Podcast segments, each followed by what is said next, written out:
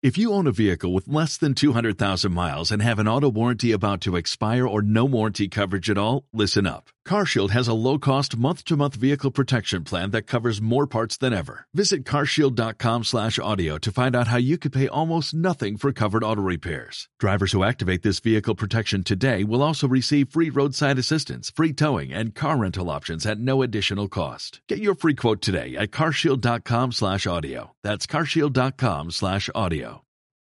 Tras visitar el planeta del rey, el principito hizo un descanso en otro planeta, habitado por un vanidoso.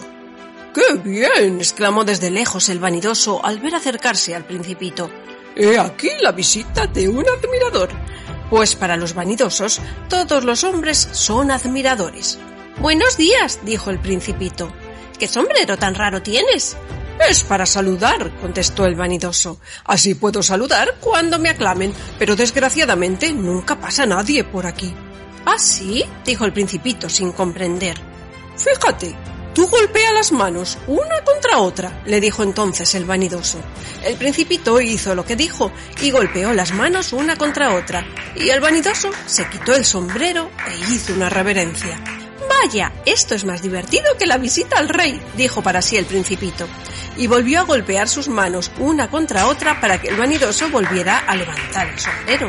Después de cinco minutos aplaudiendo, el principito se cansó. Era un juego demasiado monótono.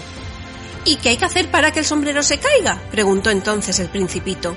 Pero el vanidoso no le oyó, porque los vanidosos solo oyen las alabanzas. ¿Me admiras mucho verdaderamente? preguntó entonces el vanidoso al principito. ¿Y qué significa admirar?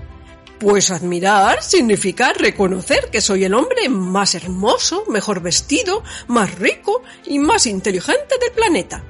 Pero si tú eres la única persona del planeta, bueno, dame el placer, admírame de todos modos. Te admiro, dijo encogiéndose de hombros el principito. ¿Pero por qué te puede interesar tanto que te admire?